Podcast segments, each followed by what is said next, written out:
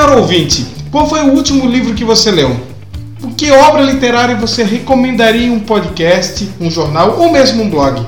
A difusão da literatura através da blogosfera é o tema dessa semana do Dialéticas, podcast que discute assuntos da atualidade a partir de publicações científicas.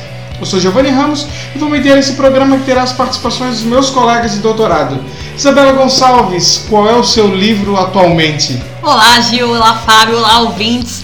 O livro que eu tô lendo atualmente é um livro mais leve. Ele se chama Amiga Genial, da Helena Ferrante, para variar um pouquinho no peso, né? Já que eu sempre tô pesada, dessa vez tô, tô, tô sugerindo uma coisa mais leve aí. Mas tô insistindo um pouco na leitura porque foi uma indicação de uma amiga minha. Fábio Jordelino, qual é o seu livro atualmente? Olá Giovanni, Bela, ouvinte. Bom, o pesado então aqui sou eu, eu estou lendo um livro chamado Gestapo, foi escrito por um dinamarquês chamado Sven Hassel e fala um pouco sobre a experiência que ele teve quando se alistou na Wehrmacht nazista e como era o fronte de batalha russo. Então é um livro bastante pesado, mas bem interessante de se ler e acompanhar um ponto de vista de quem estava de dentro. Bom, o livro que eu estou lendo é o Contos Dublineses do James Joyce. Apesar de Joyce ser sempre algo pesado, mas eu estou precisando ler somente contos, meia tanta coisa acadêmica. O artigo dessa semana chama-se Práticas Informacionais e Blogueiros Literários, de autoria dos pesquisadores brasileiros Jéssica Patrícia Silva de Sá e Carlos Alberto Ávila Araújo, ambos da Universidade Federal de Minas Gerais. Vamos à tese?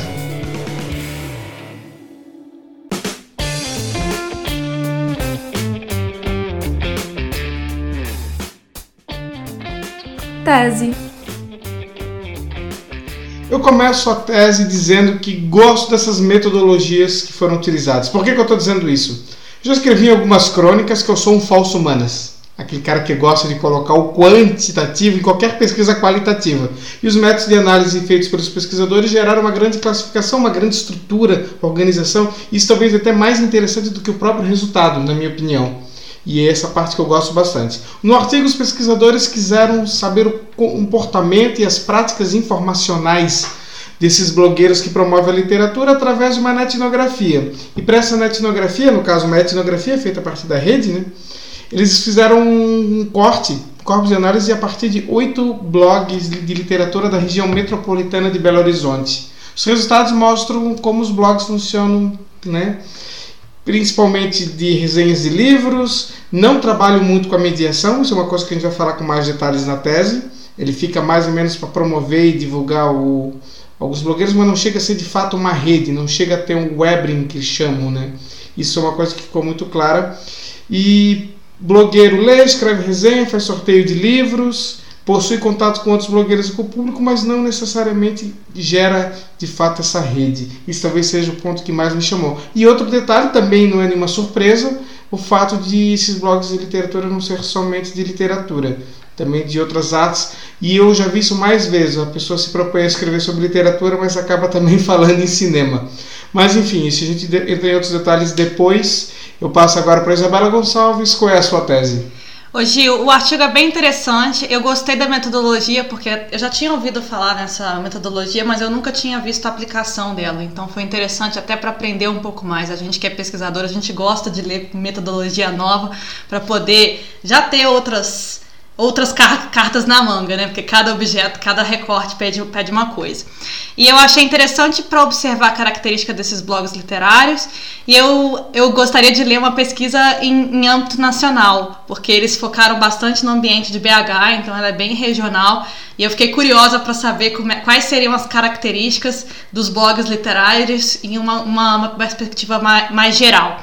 E já aproveito aqui para poder fazer minha militância, acho o tema super pertinente, principalmente diante do contexto que a gente está tá vivendo de, de taxação de livros. Então é muito legal a gente falar sobre a importância da literatura e sobre o fomento à literatura. Fábio?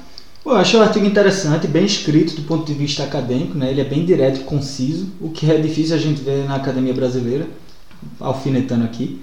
Mas gostei da metodologia etnográfica, que como a Bela falou, e da entrevista em profundidade. Né? Eu acho que é uma metodologia que a gente não vê tanto, pelo menos na nossa área, e é sempre bom a gente ver a aplicabilidade dela.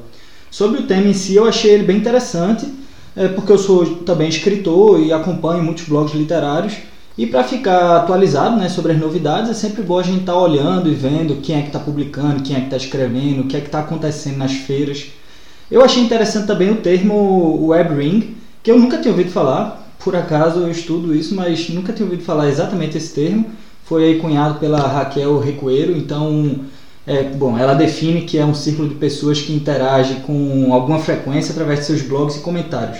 Eu, como não sou blogueiro, né, o Giovanni é, então ele talvez pode até falar um pouco mais, eu não sabia sobre isso. Então foi uma coisa que me, me acrescentou. Também achei interessante um pouco da pesquisa, agora falando um pouco mais da metodologia, é, eles falam que foram fizeram o escopo né, num evento literário de, do Clube do Livro de BH, onde tinham 196 pessoas presentes e apenas foram identificados 19 que afirmaram ter um blog. E dos 19, apenas 8 foram considerados como possíveis contemplados na pesquisa. É porque os outros 11, segundo os autores, é, eles não estavam em conformidade com a definição de blog literário. Isso aí também é uma coisa que eu achei estranho na metodologia do artigo. Por quê? Porque eu fui entrar em cada um desses blogs e percebi que a maioria deles, ou todos eles, falam também sobre filme e animes e jogos. Então, bom, ele não é exatamente um blog apenas literário na definição. Então achei isso estranho. Mas a gente vai discutir um pouco mais sobre isso. Queria também aproveitar assim aqui já para finalizar a minha tese. A gente tá tá vivendo agora a Feira do Livro de Portugal, que está acontecendo em Lisboa, vai até o dia 13 de setembro, são 18 dias de feira. E eu acho que é esse esse artigo veio a calhar nesse momento, porque é exatamente uma coisa que a gente está vivendo né? Feira do Livro, em meio a toda essa pandemia. Então, bom, tem muita coisa que a gente falar aí mais para frente.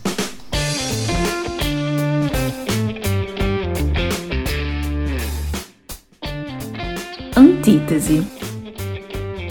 Bom, queria falar duas coisas antes de começar as perguntas aqui. Primeiro, em relação ao que a Bela disse de fazer uma pesquisa nacional, né? Eu também acho isso interessante, mas aí de fato não conseguiria fazer talvez uma etnografia do jeito como foi feito. Aí sim teria uma pesquisa totalmente quantitativa, mas eu acho bem interessante. E sobre o que o Fábio falou, eu fui na Feira do Livro de Porto no final de semana anterior à gravação e publicação desse episódio em plena pandemia, com muitas restrições, mas feita no local aberto, no Jardins do Palácio de Cristal, em Porto, e um evento muito interessante, o evento ainda rola, se alguém estiver ouvindo e estiver em Portugal, vale a pena visitar. Mas então vamos aos, aos assuntos da antítese e vou começar com o assunto que eu falei antes, que é a questão da mediação, ou seja, elas podem, elas poderiam, essas blogueiras, no caso são oito mulheres, né, fazer algo além de divulgar resenhas e tal, mas fazer uma mediação, realmente criar um grupo de conversas entre, entre leitores, fazer essa conexão maior e funcionar assim como mediadoras. Mas elas não fazem. Eu pergunto pro, pro Fábio, será que não era interessante até para essa questão da promoção da literatura e além do meramente fazer um, um, uma crítica, uma resenha? Bom, Gil, eu acho que ir além, é, bom, pede recursos, né? Então, a maioria dos blogueiros ou faz aquilo, como os próprios autores disseram, como um, um alívio para o estresse do dia a dia, como uma questão de, é, de prazer pessoal. Então, não é exatamente uma questão financeira. Até porque é, a gente sabe né, que livro não é uma coisa que dê muito dinheiro. E as editoras não vão estar bancando influencers, que são, no caso, esses blogueiros, é, de uma forma assim que mantém a vida deles. Então, acho que talvez tenha essa limitação financeira por isso que não haja talvez esse, essa mediação como você falou. Mas é, seria ótimo, né? Eu acho que até que existe em algum momento, em algum blog ou em algum grupo de Facebook, alguma coisa do tipo. Mas com certeza, eu acho que seria interessante se houvesse assim uma ampliação dessa conversa, mas como o Fábio falou, eu acho que pelo pela fala da, das blogueiras é uma coisa assim de hobby mesmo, é quase como se eu e Isabela criasse um blog uhum. e é muito difícil você divulgar o blog, conseguir muitos leitores. Eu acho que essa rede ela se forma quando você já tem uma comunidade ali fiel que dialoga o tempo inteiro. É, então eu acho que depende muito também do tipo de público que você tem e do ambiente que você cultiva, né? Eu acho que a Emma Watson, por exemplo, sendo a Emma Watson, fez um clube do livro. E aí, é, poxa, querendo ou não, é uma coisa que, pelo, pelo fato de, ser a Emma Watson, atrai um monte de gente e aí gera um monte de conversa, por exemplo, no Twitter. É, sobre os livros, sobre aquilo que ela recomenda na, naquele mês. Então, talvez é, é essas, essas mediações não ocorram porque são pessoas anônimas e a gente sabe muito bem que é muito difícil você emplacar um projeto. A gente está aqui no Dialética, a gente sabe disso. É muito difícil você emplacar um projeto, às vezes até entre os próprios amigos, quem dirá com desconhecidos, para poder gerar discussão. Olha a alfinetada aí, hein? Olha, até eu acho que eu já vi um caso legal de mediação de literatura, que é um projeto que tem no Brasil inteiro, mas tem na cidade de onde eu venho, que aliás no dia da gravação hoje, que é quarta-feira, está fazendo 170 anos, cidade de Blumenau, que chama-se Projeto Leia Mulheres, que é um projeto que incentiva a, a, a, leitura de autoras. Um projeto que é nacional, mas também já chegou a Blumenau e é muito interessante. Eu conheço quem promove ele em Blumenau. Bela, você acabou de coeditar um e-book. Já tô aqui contando, vou contar mais coisas hoje, mas ela está terminando, já terminou de editar um e-book de contos na quarentena. Como é que tu enxergas a importância de blogs e redes sociais como o Scooby? Não sei se vocês estão no Scooby, na promoção da literatura. Há espaço nessas redes para, por exemplo, autores novos, menos conhecidos? Eu acho eles essenciais, porque eles geram aquela chamada curadoria digital. A gente já chegou a falar de curadoria digital em algum episódio. Mas hoje em dia você tem muita informação, então é difícil você saber aquilo que, é importante de ser lido. Então, querendo ou não, esses blogs literários ou mesmo essas redes sociais como o Scooby, o Wattpad também, é, que são meio que um filmou, assim, né, de classificação de livro, de comentário do livro, faz com que as pessoas consigam descobrir coisas novas. Então eu acho que é por aí mesmo que a gente vai avançar e talvez a Amazon possa investir mais nisso. Porque, querendo ou não, ela tem uma. Ela tem lá uma loja virtual que promove o tempo todo novos talentos, porque você consegue publicar um e-book lá a custo zero. Talvez a Gigante poderia pensar nisso, assim, começar a financiar youtubers literários para promover os livros da própria loja da Amazon ou blogs literários. Eu acho que ainda está faltando isso, assim, um investimento de editoras em influencer, sabe? E isso você já vê em outros, em outros, em outras artes, como acontece, por exemplo, no mundo dos games, etc. Você vê que às vezes as próprias empresas já investem naquelas pessoas para poder fazer review e etc.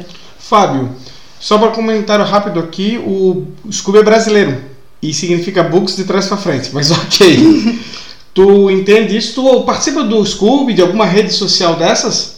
Não exatamente. Eu conheço o Scooby, mas não participo diretamente. Estou em outro campo agora da, da literatura, estou estudando outro campo aí, é, mais a produção física.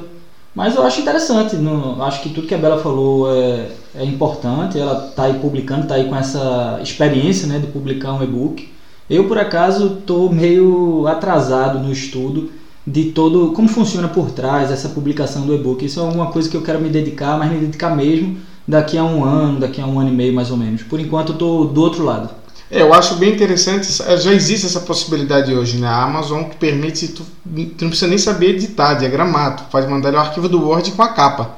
Então é um caminho interessante, porém uma outra discussão que pode ser feita em um outro episódio, que é como a Amazon está fechando e quebrando as pequenas livrarias nas cidades, mas que seria um tema de outro programa. Fábio, agora que tu já falou um pouco disso, eu vou revelar teu, os teus segredos aqui também, porque eu já sei que você está fazendo um selo literário aqui para a Europa. Se eu não me engano, você vai me confirmar depois, é mais voltado à literatura infantil. É isso, né? É isso. É, é isso. isso. Agora eu pergunto como tu que está indo para. Nós temos aqui pessoas que todos nós aqui escrevemos contos em algum momento. Nós temos aqui gente que já participou da organização de eventos, depois eu vou falar sobre isso, que editou um livro e agora alguém que quer trabalhar com editora mesmo. Na tua opinião, de quem está entrando nesse mercado, o mercado editorial deve trabalhar com isso? Aquilo que a Bela estava falando antes, trabalhar essa questão do influencer, do, de bancar esses caras, de ajudar, mais ou menos, vou dar um exemplo, não sei se eu estou falando alguma besteira, mais ou menos como ocorre na moda? É, com certeza. Eu acho que é uma ignorância absurda você desmerecer o papel dos influencers hoje em dia na comunicação digital. Isso até, sei lá, 10 anos atrás, a gente sentia, a gente até tinha uma certa resistência, né? As, as grandes agências de publicidade ainda tinham uma resistência em patrocinar influencers e tudo mais, e bloggers. Mas hoje é uma realidade, a gente não pode deixar isso de lado. Hoje uma pessoa aí que tem seus 50, até 30 mil mesmo seguidores no Instagram, já é considerado um influencer e já está aí cobrando caro pelas suas divulgações. E a gente não pode ficar para trás no, no, campo literário. Como você falou, né, eu estou aí com essa. É, nos próximos meses, né, eu devo abrir meu selo aqui na Europa. E, bom, para literatura infantil, então vai ser uma coisa que eu vou ter que trabalhar também. Trabalhar diretamente com esses blogueiros, esses influencers é, de redes sociais É, além, claro, dos jornalistas, né, que também tem um papel muito importante dentro da divulgação da literatura. E é sobre isso que eu vou falar agora. Eu vou ler o último trecho do item 6 do artigo. Fala o seguinte: quanto à parceria com autores nacionais, existe uma relação de cooperação, uma vez que as blogueiras têm maior proximidade com os escritores, sentindo vontade de ajudá-los com a divulgação dos livros de sua autoria e receio de ofendê-los por meios de resenhas críticas. E eu vou falar isso porque eu vi isso em blogs literários de Blumenau, com uma exceção de um que é também escritor, que decidiu fazer crítica literária para valer e de autores novos. Foi uma, ideia, uma iniciativa bem interessante. Mas, no geral, a gente vê esses blogueiros, pessoas que vão falar de literatura com medo de eles acabam não atacando, não criticando, é sempre divulgação positiva. Mas quando eu fui lançar um site de cultura e arte, o Cidade Plural na cidade, isso foi no começo de 2016, eu conversei com vários artistas sobre o que, que eles queriam na comunicação e eles pediam crítica, crítica cultural. E eu pergunto, por que, que a gente nunca vê essa crítica cultural de verdade, análise séria, crítica, não necessariamente meter o pau, mas uma análise profunda em meios regionais, em blogs, nesses meios alternativos. Não temos coragem de fazer uma crítica a um escritor que a gente conhece? Bela. Ah, eu acho que tem um pouco disso sim, Gil. De certa forma, é mais difícil você criticar aquela pessoa que você conhece, né? É muito mais fácil você criticar aquela, aquele anônimo lá. A partir do momento que você tem uma proximidade, fica mais complexo isso. Mas eu acho que todo artista ele gosta da crítica. É, e eu acho que você consegue fazer críticas sem necessariamente ofender. Você, é, é, eu já trabalhei em RH, né? Então, no RH disse que o feedback ele funciona da seguinte forma: você começa com as características positivas da pessoa e depois fala os pontos de melhoria. Então, eu acho que você pode fazer uma, uma crítica literária lá RH também. Fala os pontos positivos depois, depois fala aquilo que poderia ser melhor. Por que não, né? Eu acho que toda obra ela é passível de de falhas, né? A obra ela é aberta, né? Digamos assim. O próprio Humberto Eco falava isso, né? A fruição ela vem também do leitor. E o, os críticos literários eles eles têm ali uma interpretação e é interessante eles falarem aquela interpretação. O, o autor pode não concordar nada com, a, com, nada daquilo, porque é um ponto de vista. Mas eu acho que é válido sim você falar, até para dar uma identidade àquela crítica. Porque se você fala só uma resenha, quase como um, um, uma promoção daquela, daquele livro, qualquer um pode fazer isso, né, de certa forma. A partir do momento que você, você esmiuça a obra, aí você está trazendo uma reinterpretação da obra e está agregando mais valor àquele conteúdo. Olha, eu vou discordar um pouco da sua pergunta, Gil, porque eu acho que a gente tem coragem sim. Eu tenho muitos amigos que são jornalistas que trabalham com isso. Bom, pelo menos lá em Pernambuco, né? Eu já vi muita treta nessa área de amigo meu crítico que fez uma crítica a outro amigo, jornalista não escritor, e as pessoas às vezes não, não levam da melhor forma. Eu, por exemplo, já trabalhei também dentro do jornalismo, eu já de tudo, né? E já fiz por um tempo uma, uma época de crítica é, cultural, não era nem só literária, mas fiz crítica de um livro, por exemplo, era até de um autor americano que foi a Recife apresentar o livro dele e eu tive a oportunidade de conhecê-lo e quando eu conheci, na verdade, nem sabia que ia conhecê-lo, eu já tinha feito a crítica do livro foi uma crítica bem positiva.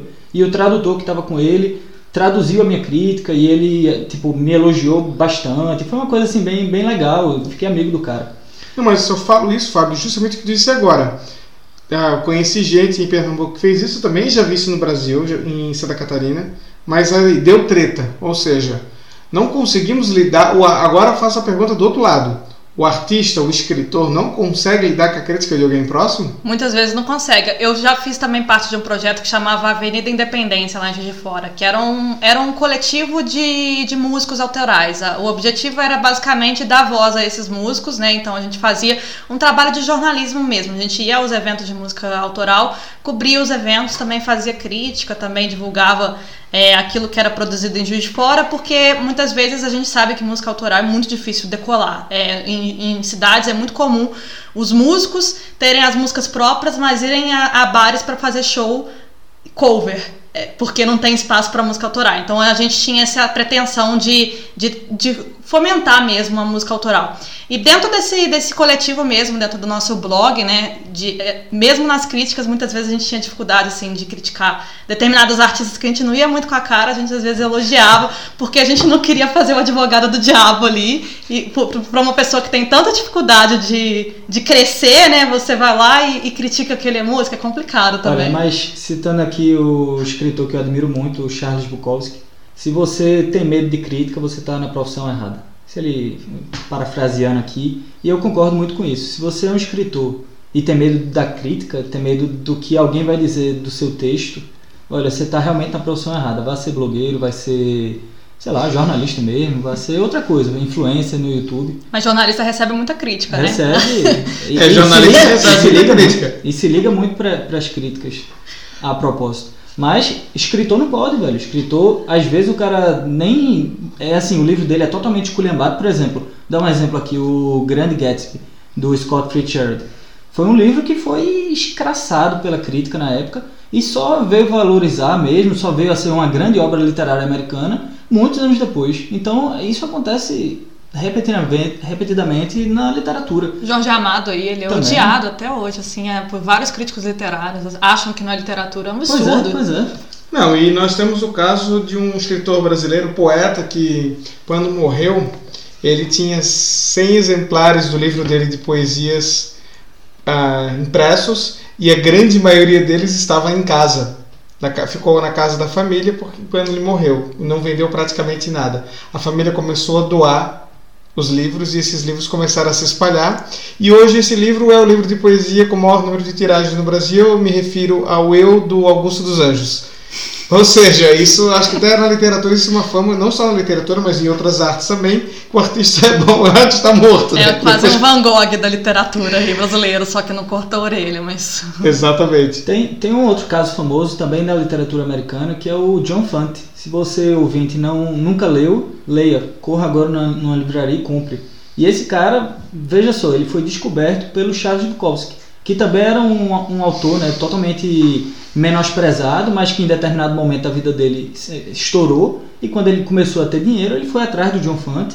Ele procurou o John Fante, comprou alguns, metade dos direitos autorais. E isso o John Fante já estava nas últimas, né? E conseguiu produzir e, e, ganhou muito dinheiro com isso, porque os livros do John Fante estouraram. Por exemplo, aí que você que não conhece, o livro Pergunte ao Pó é dele, que virou depois um filme. E é Ask to the Dust e é um puta livro, né? E tem outros livros também. 1933 foi um ano ruim. É, a Irmandade da Uva. Tem vários livros, assim, excelentes, de uma qualidade absurda e que na época não fizeram sucesso. Então, tudo isso para reforçar o que eu falei antes. Se você é um escritor e está com medo da crítica, você está na profissão errada, amigo. E tem que realmente, às vezes é difícil para o artista, ele precisa desse incentivo. Por isso que é interessante essas redes de, de, de mediação, de divulgação. Agora, eu lembro de mais um caso do século XIX, agora do século XIX, o Lord Byron fez um concurso de, de literatura do século XIX. Uhum. E nesse concurso ganhou uma jovem escritora chamada Mary Shelley, né, com, com Frankenstein, no caso. Né? Então, isso é, isso é. Essas iniciativas são sempre muito importantes para a promoção. Mas então, para fechar o bloco da antítese, eu vou colocar o Fábio Jordelino e a Isabela Gonçalves para serem blogueiros literários nesse trecho final. vou pedir para cada um, e vou fazer também, falar um livro, mas um livro que vocês realmente recomendam para quem estiver ouvindo. Bom, Isabela Gonçalves. Eu vou dar uma de Fábio aqui, bem bairrista, vou indicar um autor mineiro que eu adoro, que se chama Luiz Vilela, que ele é muito conhecido por seus contos, e são contos normalmente muito adaptados para o teatro, porque os diálogos são muito é muito orais e tal, e bem interessantes. E é, todo mundo sabe, né? Quem escreve sabe que é bem difícil escrever diálogo. Então eu vou indicar um livro dele que se chama A Feijoada e Outros Contos. Excelente. Contos incríveis, divertidos e leves. Eu tô bem leve hoje. Fábio Jordelino. Bom, é, eu sou meio conhecido como ser barrista. E você de novo aqui. porque eu vou indicar justamente dois livros aqui, não vou indicar só um, porque eu, acho necessário. Tem um livro que é muito interessante, que é o livro Viagem ao Crepúsculo, do cearense, jornalista e poeta Samarone Lima. Ele é do Ceará, nasceu no Crato, mas viveu muito tempo em Recife, inclusive ainda hoje mora em Recife. E é um cara super gente boa, super tranquilo. E eu li esse livro quando eu tinha 20 anos de idade E foi por conta desse livro que, me, que eu me motivei a ir morar em Cuba. E esse livro fala exatamente um relato, é um, é um livro de jornalismo literário, né? fala um relato sobre a vivência dele em Cuba. Também por um período curto, mas ele retrata com a, um detalhe, uma delicadeza tão grande o, o país que me motivou a ir conhecer tudo aquilo que eu li no livro. Eu acho que a literatura tem muito dessa característica, né? E o segundo livro, rapidinho aqui, é um livro da Fabiana Moraes, uma grande jornalista pernambucana, já ganhou o prêmio ESSO de jornalismo e, e inclusive outros prêmios. E o livro é O Nascimento de Joyce, Transsexualidade, Jornalismo e os Limites entre Repórter e Personagem. Fala justamente sobre a história da transexual Joyce, que era uma ex-agricultora eh, do sertão pernambucano e, e a Fabiana Moraes acompanhou todo o processo da cirurgia de mudança de sexo é, num local que é extremamente tabu isso acontecer. Então eu indico muito esse livro da Fabiana Moraes. Ela é uma jornalista excelente, uma pessoa que eu me, que eu me espelho muito. E também o livro do Samarone Lima. Bom, eu vou recomendar dois livros também. E um deles vai ser ambientado em Santa Catarina para ser tão barrista quanto vocês. Trata-se do, do romance Barba Ensopada de Sangue, do Daniel Galera. É um thriller policial de investigação bem interessante que se passa no litoral sul de Santa Catarina, na praia de Garopaba. Eu recomendo tanto o livro quanto visitar a praia de Garopaba. E o outro livro é de um escritor, se eu não me engano, paulista. Não sei se agora se é paulista se é gaúcho. Ele tá num, nasceu em um lugar e mora em outro. Chama-se A Maçã Envenenada, do Michel Laube, que faz uma ligação muito interessante de um cotidiano de uma pessoa de 19 anos nos anos 90 no Brasil que está no exército, no NPOR, CPOR, agora não lembro o nome, e está querendo ir no show do Nirvana com a tragédia de Ruanda. E o autor conseguiu juntar as duas histórias de uma forma muito legal. São dois escritores da nova da atual geração de escritores brasileiros que valem muito a pena.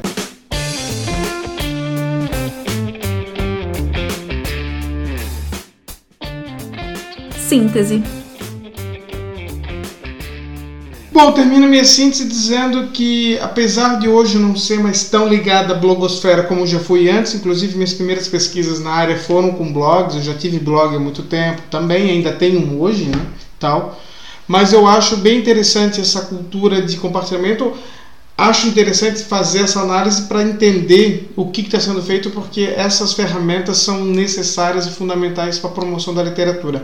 A Bela começou muito bem o podcast hoje falando da importância do assunto, e eu trago aqui outro problema que aconteceu recentemente, que é a tentativa de taxar o livro no Brasil, de, de tirar a isenção de imposto, que também é uma coisa ruim. E tudo que é tipo de iniciativa que for para criar hábito para as pessoas lerem Tá valendo. E termino dizendo que a gente tem que incentivar a leitura de todas as formas, de todos os jeitos, até mesmo de autores que a gente não gosta. Há muito preconceito dizendo: ah, se você lê esse autor, se é autor é lixo, é autor popular, não sei o que. Isso não está ajudando em nada no mercado da literatura. Vamos começar a ser um pouquinho menos elitista. Eu digo para vocês que eu leio de George R. R. Martin a Gabriel Garcia Marques, eu não tenho tanto preconceito com isso. Seria isso então, Fábio? Bom, eu acho que tudo que eu queria dizer acho que já foi dito, mas reforçar aqui um pouco.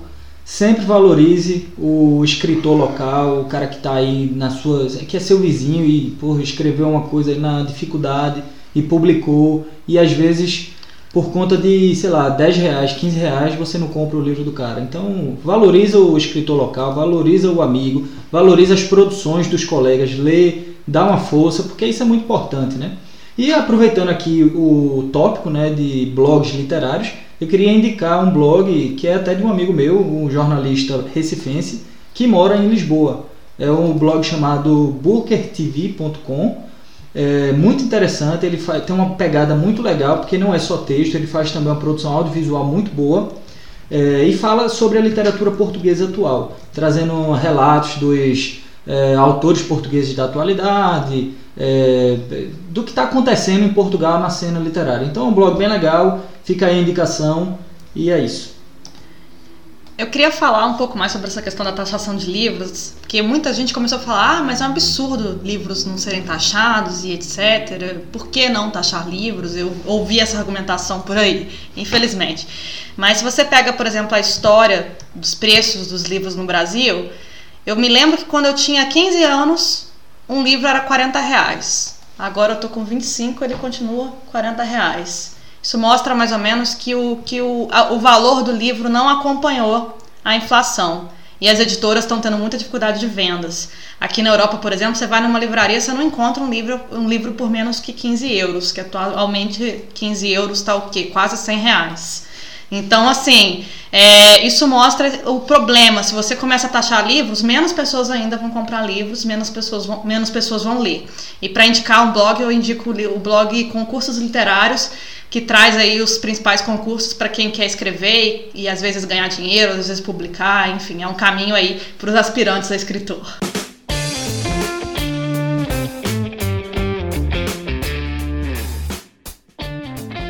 Autor da semana.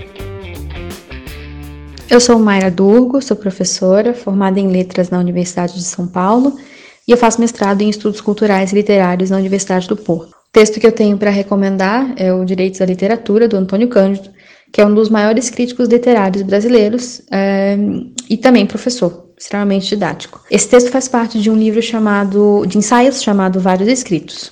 O que, que a literatura tem a ver com direitos humanos? Quem acredita nos direitos humanos procura transformar a possibilidade teórica em realidade, é, se empenhando em fazer coincidir uma coisa com a outra. Pensar em direitos humanos tem um pressuposto, que é o de reconhecer que aquilo que a gente considera indispensável para nós é também indispensável para o próximo.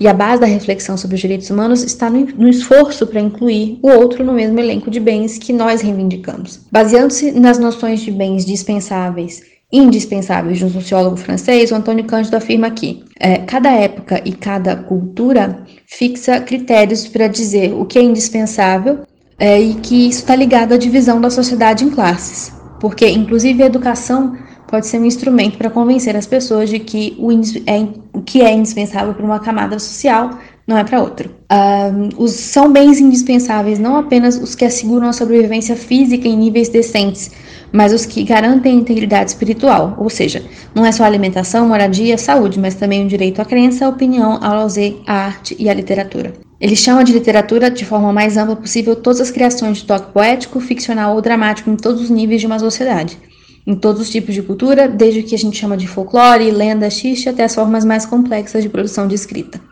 Vista desse modo, a literatura aparece claramente como manifestação universal de todos os homens em todos os tempos, não existe um povo, nenhum homem que possa viver sem a possibilidade de entrar em contato com alguma espécie de fabulação. A fabulação é intrínseca ao ser humano e se manifesta desde o devaneio amoroso ou econômico até a atenção que se dá a uma telenovela uh, ou a um romance. Se ninguém pode passar 24 horas sem mergulhar no universo da ficção e da poesia, a literatura concebida nesse conceito amplo parece corresponder a uma necessidade universal precisa ser satisfeita uh, e cuja satisfação constitui um direito e é um fator indispensável de humanização. O texto é importante para mostrar que a literatura pode ser um instrumento de construção de uma sociedade justa, apesar de essa não ser a função primordial dela. Obrigado, Mayra, pela participação. O nosso podcast vai chegando ao fim.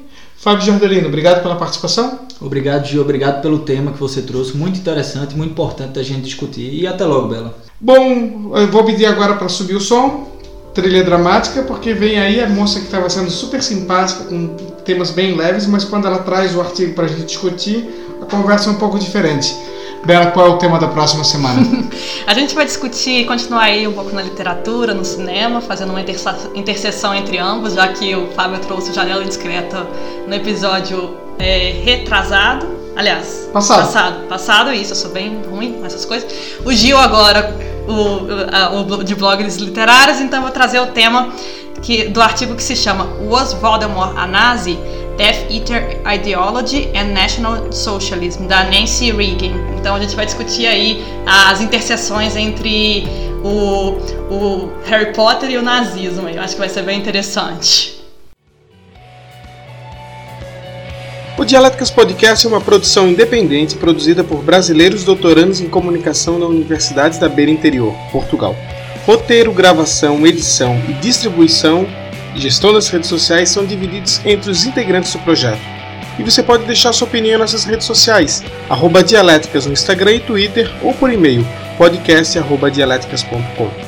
No site dialéticas.com você encontra todo o material desse episódio, de todos os episódios anteriores e já o artigo da próxima edição, o artigo que a Bela nos apresentou. Siga-nos então no seu tocador de podcast favorito e também nas nossas redes sociais. E até a próxima semana.